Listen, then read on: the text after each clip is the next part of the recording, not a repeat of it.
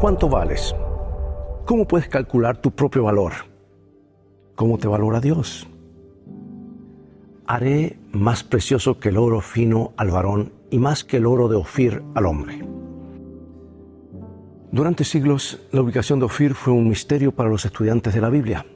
Unos pensaban que estaba situada en algún lugar de la India, otros creían que estaba en algún punto de la costa del sur de Arabia, y había algunos que creían que había estado fundada en el litoral de Somalia.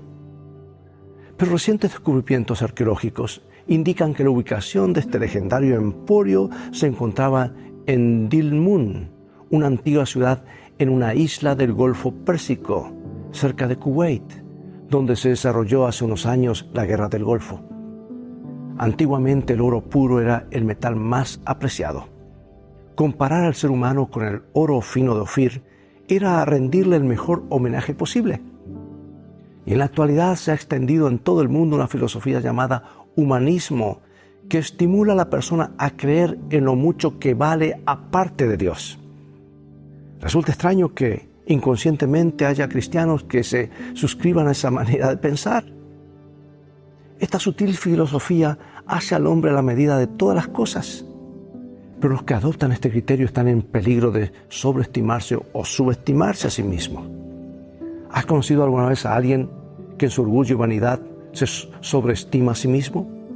Y por otro lado, ¿has conocido a alguien que en su falta de estimación propia se subestima a sí mismo? La Biblia nos enseña que los seres humanos deberían evaluarse a la luz del valor que Dios ha puesto en ellos. En las palabras del versículo de hoy, yo Dios haré más precioso que el oro de Ofir al varón, dice.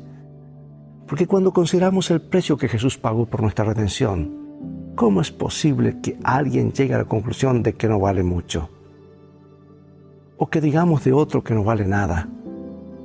Cuando Jesús pagó un precio tan alto, recordemos siempre que lo importante no es lo que creemos que valemos o lo que otros piensan que valemos, sino lo que Dios cree que valemos.